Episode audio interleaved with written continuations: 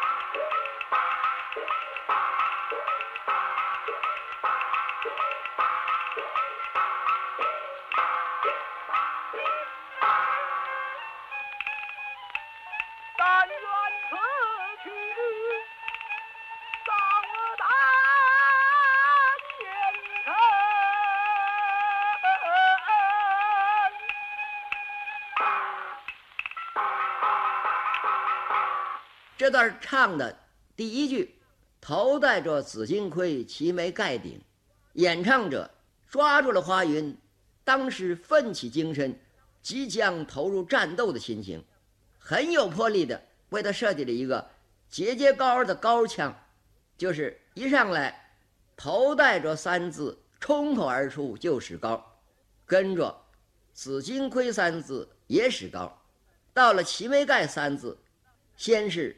横扑低吐，然后徐徐上扬，紧接着以顿足之势吐出顶字，用嘎调扶摇直上的唱出尾声。短短一句唱，就把华云气壮山河、先声夺人的精神状态展示出来了。于先生就是这样的，根据人物的思想感情来设计唱腔的。那么这句唱腔。又给了我们哪些音乐形象呢？依我听来，头三字“头戴着”犹如石破天惊，紫金盔犹如鹰旋云际，齐眉盖的盖子犹如先是巨翼掠地，继而浮上九霄，又俯冲而下，直落深涧，而最后的顶字，则如强弩发引，急箭钻天。并使尾声导致昂扬之势，白练横空，光明千里。我这样的描绘不一定准确，现在不妨把这句唱再放一放，请大家听听，是否有此同感？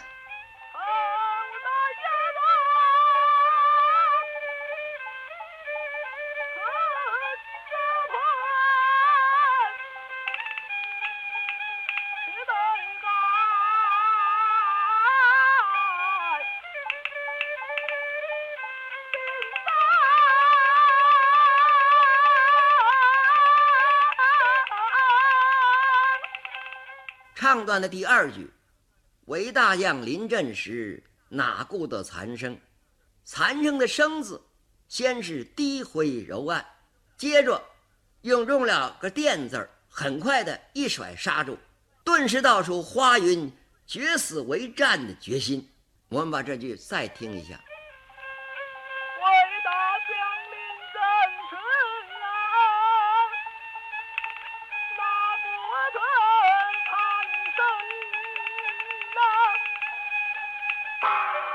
撩开甲，且把二堂进一句。二堂进的“进”字有个拖腔，完全用的是脑后音儿，在雄壮之中掺入了一些酸楚的色调，点出花云对妻子惜别之感。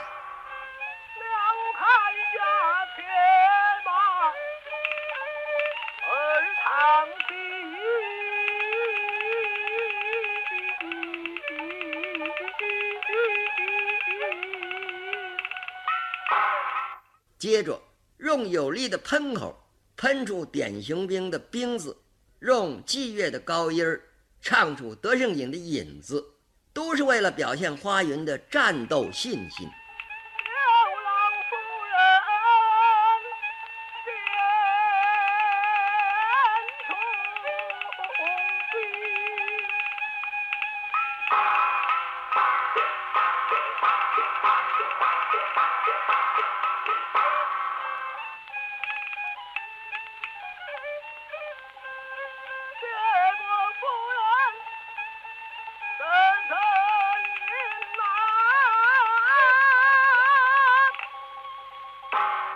下面，背转身来谢神灵，辞别夫人足大凳两句，则行枪转机，简练流走。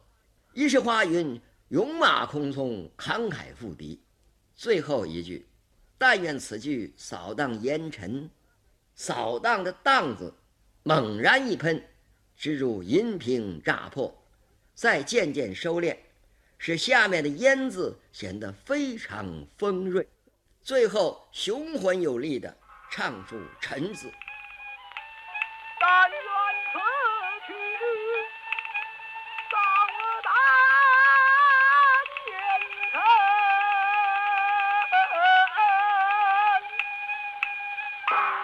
总之，整个唱段展示了大将花云刚强英武的气概，同时又笼罩着一种悲壮的气氛。现在我们把这张站台型唱片再完整的听一遍。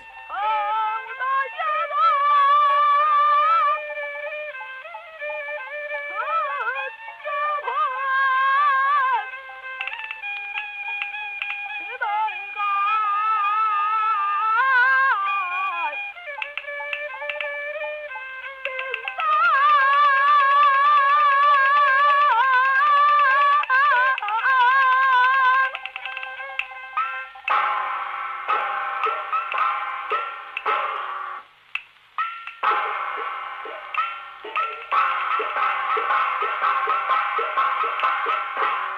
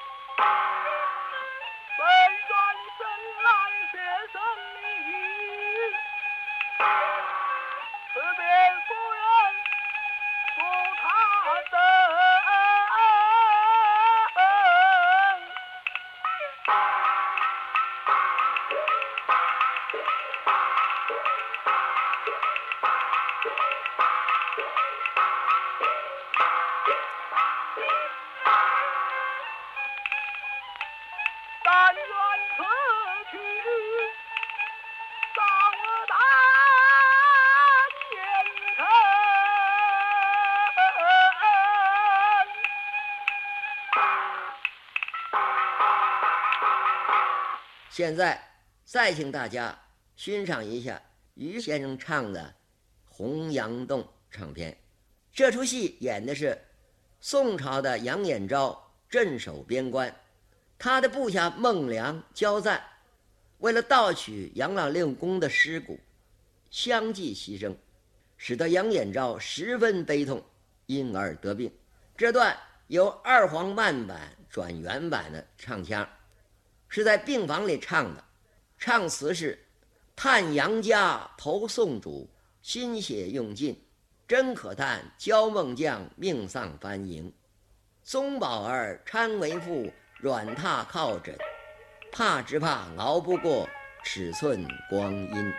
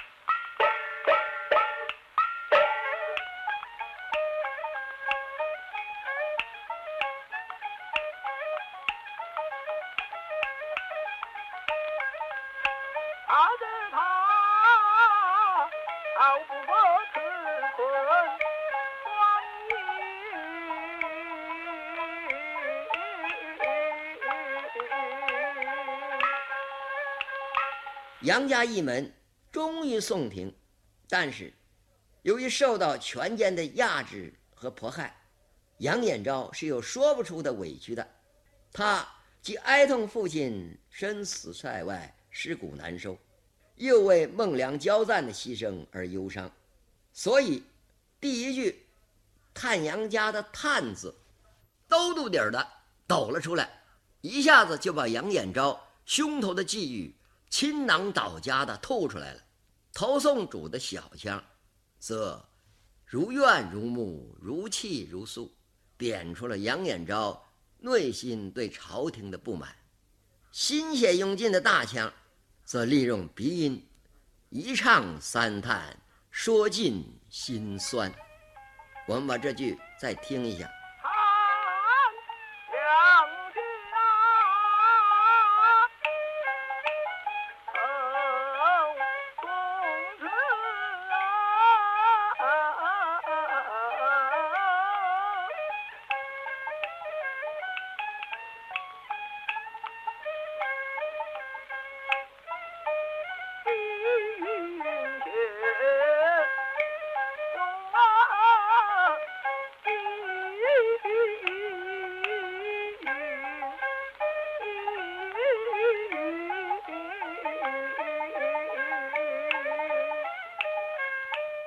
二句，真可叹焦梦将命丧藩营。这个腔为了描绘杨延昭抑制不住心头的哀痛倾泻而出，所以用了个长腔。唱面里这个翻营的腔“翻”字只拖了半板，这是由于受到时间的限制。事实上，于先生原本要拖一板半，拖得较长。唱的时候用推送之势潮涌而前，再转腔以起伏之态浪滚而下，一气呵成唱完“营”子，真是泪洒长河，哀感天地。我们把这句再听一下。